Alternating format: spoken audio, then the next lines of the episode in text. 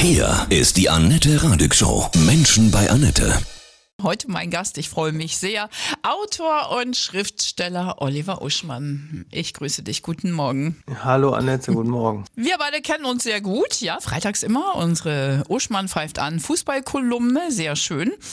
Aber du hast jetzt auch ein sensationelles Drehbuch geschrieben für eine vierteilige Serie auf YouTube, Eiskalt zur Spitze. Das läuft richtig Ja. gut. Erzähl mal, worum geht es? Im Kern geht es um eine Heldenreise. Ja? Stell dir einen jungen Mann vor, total hedonistisch, nur auf Party aus, so selbstverliebt, zeigt seiner Freundin und ihrer Freundin im VIP-Bereich eines Clubs so ein Video, wie einer, das gab's wirklich, mit einem Bugatti mit 417 km/h über die deutsche Autobahn rast und sagt, das mache ich eines Tages auch.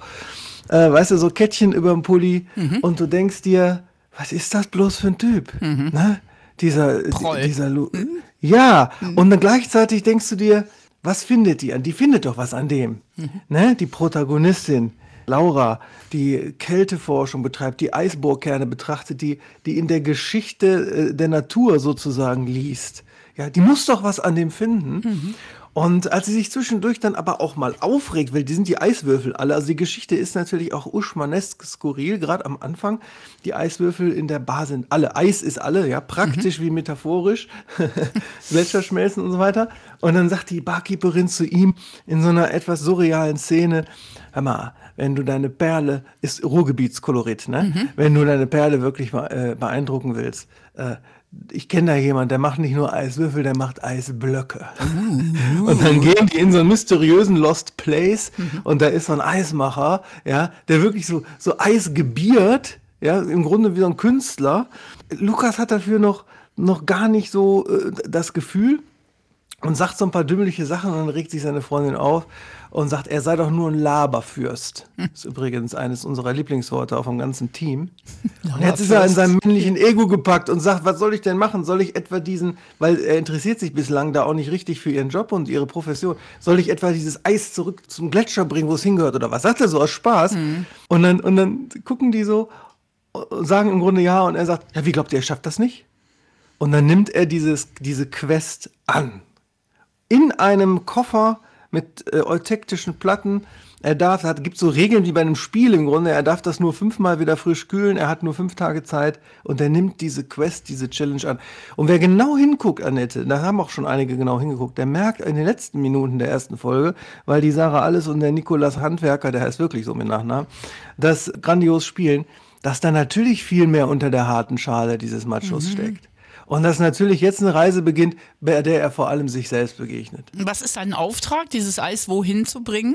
Er soll das Eis wieder nach Hause bringen, auf den Gletscher der Zugspitze, unter den ge- gerade genannten Regeln. Und dann beginnt natürlich ab Folge 2 so eine Reise, wo lauter Dinge geschehen. Ein paar sind ja auch schon im Trailer angedeutet, deswegen spoilere ich jetzt nicht, wenn ich sage, der begegnet natürlich den praktischen Schwierigkeiten dieser Kältelogistik, aber vor allem auch aus einem seelischen Abenteuer. Er begegnet der Kälte ja zum Beispiel auch in Form des Todes. Da gibt es unglaublich lustige Szenen, die dann wupp in traurige Szenen wechseln. Das ist wirklich eine einmalige, und ich darf das ja auch so loben, ich habe zwar das Drehbuch geschrieben, aber es würde ja nie so toll rüberkommen, wenn die nicht so geil spielen würden und wenn Dominik Buch nicht so eine tolle Regie ge- gemacht hätte, dass du immer, du hast Lustiges, du hast Trauriges, du, hast, du siehst wirklich die Entwicklung einer, eine, eines Menschen. Es gibt doch auch nichts Schöneres, Annette, das kennst du doch auch aus dem Leben, wenn Leute, die auf den ersten Blick so, so, so ein komisches, Richtig äh, doof sind. Ja. cooles, äh, cool im negativen Sinne, Ja. Image HR. Ja. Aber du merkst trotzdem, da ist aber ein anderer Kern drin, Ja. in dem coolen Typen. Und dann schälst du diesen Kern heraus. Das toll. ist im Grunde die Seele der Geschichte. Jeden Freitag kommt dann, wird dann eine neue Folge aufgeschaltet auf YouTube. Ja, genau. Es, ist, es sind vier Folgen, die zusammen, wenn man sie an ein Stück kleben würde, natürlich ein wunderbarer, knapp zweistündiger Spielfilm wären. Im Übrigen, wenn es ein Roman wäre, dann äh, könnte man das damit vergleichen, als hätte der, also nicht jetzt vom Genre her, aber als hätte der Schätzing damals nicht den Schwarm zuerst geschrieben und dann dieses Sachbuch über die Ozeane, sondern als hätte er das gleichzeitig gemacht und als würde quasi immer nach einem Erzählkapitel ein Abschnitt kommen mit Sachinformationen. Das ist nämlich das Besondere hier auch. Es gibt zwischendurch so Infotainment-Clips, so Sendungen mit der Maus für Erwachsene, wo die Freundin und Laborpartnerin von der Laura, also von Sarah Alles, die Linda, also Paula Essam, einen YouTube-Kanal betreibt, wo sie Wissen über Kälte, Klima, Kältetechnik und sowas erzählt. Aber der YouTube-Kanal ist natürlich fiktional. Mhm. Der ist quasi in der Serie drin. Ja, also man könnte das auch als einen Film zeigen, aber wir haben es in vier Folgen aufgeteilt, die dann immer freitags kommen, damit halt auch einfach diese Woche Vorfreude ist. Und man hat ja eh viel zu viel Input. Ja. Ist viel schöner, wenn du mal eine Woche wartest, wenn du geguckt hast. Und es ist natürlich symbolisch, der Launch ist immer um 20.15 Uhr zur besten Fernsehzeit. Wie. Alles wie früher, genau, herrlich. Und passend ja auch in dieses wirklich kalte, schöne Winterfeeling. Ja, ne? Das ist ja das im geniales Dezember Timing. Hm. Ja, absolut. Und über den Klimawandel und die Folgen äh, sprecht ihr auch? Ja, natürlich, weil ja der Gletscher quasi der Naturstar der Serie ist, neben den Menschen, dann, äh, wo, wo es ja hinaufgeht. Und vor allem geht es aber um Kälte und um Energiemanagement, um, um praktische Ressourcenschonung. Denn du musst dir vorstellen, was auch für ganz ungewöhnlich und hat es, glaube ich, noch nie gegeben in der, in der Geschichte des deutschen äh, Marketings, bezahlt und in Auftrag gegeben hat diese Serie die Firma Seco Kältetechnik aus Bochum. Ja, die machen zum Beispiel, wenn ihr in den Supermarkt geht, nahezu jedes Kühlmöbel da wird von denen betreut und optimiert und so weiter und viele andere Sachen, Industrie. Und das ist ein Bereich, da kannst du nicht nur wirklich was an der Welt verändern, weil das kannst du immer mit Innovationen optimieren. Ne? By the way, Wissen für den Wasserspender. Wenn alle Supermärkte in Deutschland geschlossene Kühlschränke hätten, gibt ja auch noch viel diese offenen, wo man mal schnell so den Käse rausgreift, Genau. dann wäre ein ganzes Kraftwerk obsolet. Wahnsinn, Ui. ne? Das Geile an der Kältetechnik, und das passt natürlich aber auch zu Lukas Heldenreise, ist aber, dass das auch ein Beruf ist und die Serie ist quasi auch ein Recruiting-Tool für diesen Beruf. Das soll das attraktiv machen für junge Leute. Ne? Kältetechnik ist ein Beruf, nicht nur kannst du da praktisch was an der Welt ändern, statt irgendwelche ideologischen Luftschlösser zu bauen, du kannst darauf auch ein Leben aufbauen. Das ist ein Beruf, der, der richtig anspruchsvoll ist, den zu lernen. Und wenn du das einmal bist und vielleicht sogar weitergehst bis zum Meister, dann kannst du da eine Familie drauf gründen. Und zwar krisensicher und mit Zukunftsaussichten. Deswegen, da ich den gehobenen Mittelstand und praktische Berufe auch sehr schätze, habe ich das um, umso lieber auch zu diesem Zweck noch zusätzlich geschrieben. Und beim Gucken brauchen wir heißen Tee oder Glühwein, sonst fröstelt's zu doll. Wobei ihr mal auch ein Bierchen aufmachen könnt. Ja. Denn neben diesen wunderbaren Hauptdarstellern wie dem Handwerker der Sarah Alles, der Paula Essham, gibt es so Nebendarsteller, die sind älter und so richtige Kultleute. Ne? Da passt dann eher ein Bierchen oder ein Weinchen. Also ein Bierchen passt zum Beispiel zu Markus Knüfgen.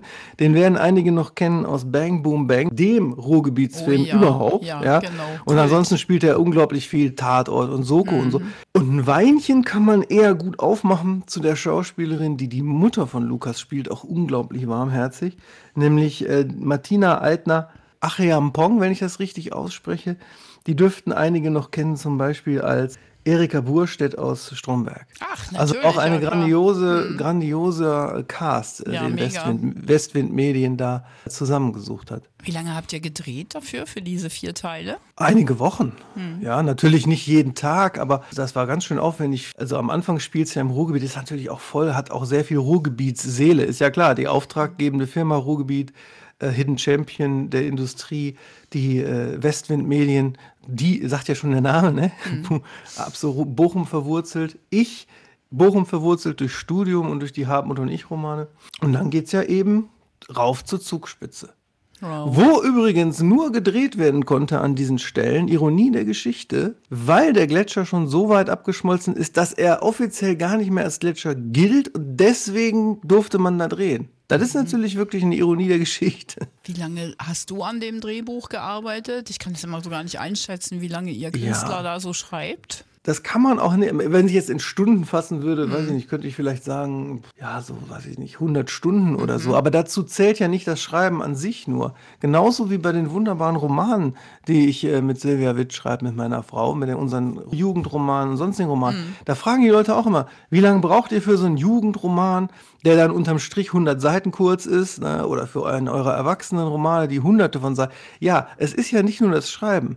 Es ist das Planen, es sind die Gespräche, das Hin und Her, wie man es macht oder nicht macht, das Spazierengehen mit Diktiergerät oder Handy, um Sachen vorher aufzusprechen. Und das müsste man alles zusammenzählen. Und da kommt schon ordentlich Holz zusammen. Also ein, ein halbe Jahr äh, immer mal wieder, bis es dann irgendwann stand. Aber du lebst für deine Berufung, das höre ich. Du Ja, ich bin. Hm. ankündigst, Autor, Schriftsteller. Ich sage auch oft so bei Lesungen in Schulen oder so, ja, was bin ich? Autor, Schriftsteller, Journalist, jetzt Drehbuchautor auch, Podcaster. Ja, im Und Grunde bin ich Fußball-Podcaster ist, ne, ja, im Grunde bin ich Geschichtenerzähler. Darauf kann man das ja alles hinauslaufen lassen. Geschichtenerzähler. Und das hier ist halt jetzt, wie unser Werbeslogan lautet, den ich natürlich auch erfunden habe, die warmherzigste Serie, die jemals über die Kälte gedreht wurde. ja. So, und wer weiß, was dann in Zukunft noch kommt. Ja. Geschichten erzählen ist einfach schön. Und wie gesagt, ich habe ich hab noch Feedback bekommen von jemand, der dann auch sagte, boah, was habe ich mich aufgeregt über diesen Lukas, ne? Und dann aber gemerkt, und alle bleiben neugierig jetzt seit der letzten Folge vom Freitag. Was, was wird aus dem? Nicht nur schafft er das, ne? Es ist ja. Ja. im Grunde eine Quest, wie so eine Abenteuerreise, sondern auch, was steckt in dem drin? Was passiert dann noch mit dem? Und das ist ein Riesenkompliment, wenn die Leute sich das fragen und alle dranbleiben. Total. Auch teilweise unabhängig davon, ob das Überthema sie interessiert. Die bleiben dran, auch wegen, wegen den Figuren. Und das ist natürlich das Beste, was passieren kann. Absolut. Die Geschichte. Wir brauchen viel, viel mehr schöne Geschichten und Geschichtenerzähler. Wunderbar.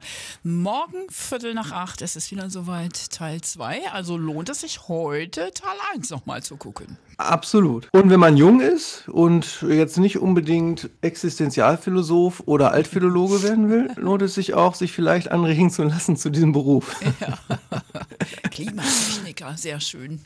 Oder Geschichtenerzähler. Ja, Vielen herzlichen Dank, Oliver Uschmann. Viel Erfolg für eure YouTube-Serie vierteilig Eiskalt zur Spitze. danke dir.